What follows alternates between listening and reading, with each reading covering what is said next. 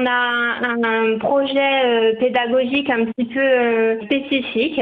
Avec notre équipe, on, cherche à permettre un bien-être euh, auprès de l'enfant. Pour tout ça, on, développe en priorité la communication gestuelle associée à la parole, qui est la langue des signes avec les bébés.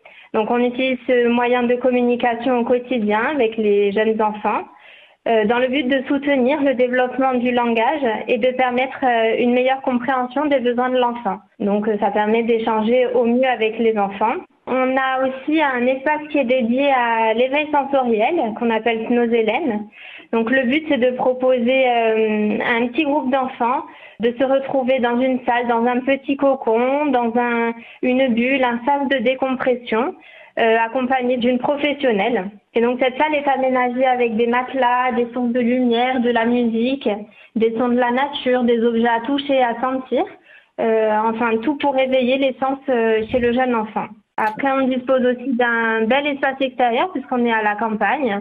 Donc on privilégie énormément l'accueil à l'extérieur dans notre jardin. Euh, donc on a une partie en, sol euh, souple et une partie en terre où vraiment les enfants peuvent aller explorer, gratter la terre, euh, creuser.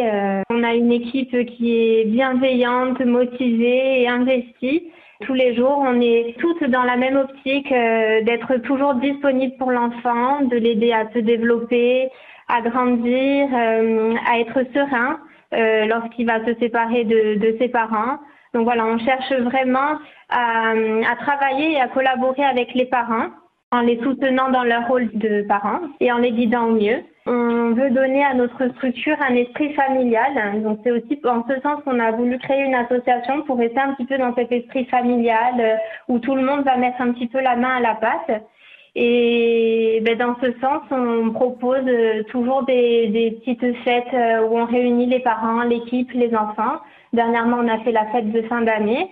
Euh, voilà, ça permet à tout le monde de se retrouver. Et, euh, et ben en fait, vous l'aurez compris, notre objectif est que chacun considère la microcrèche d'étoiles comme sa deuxième maison.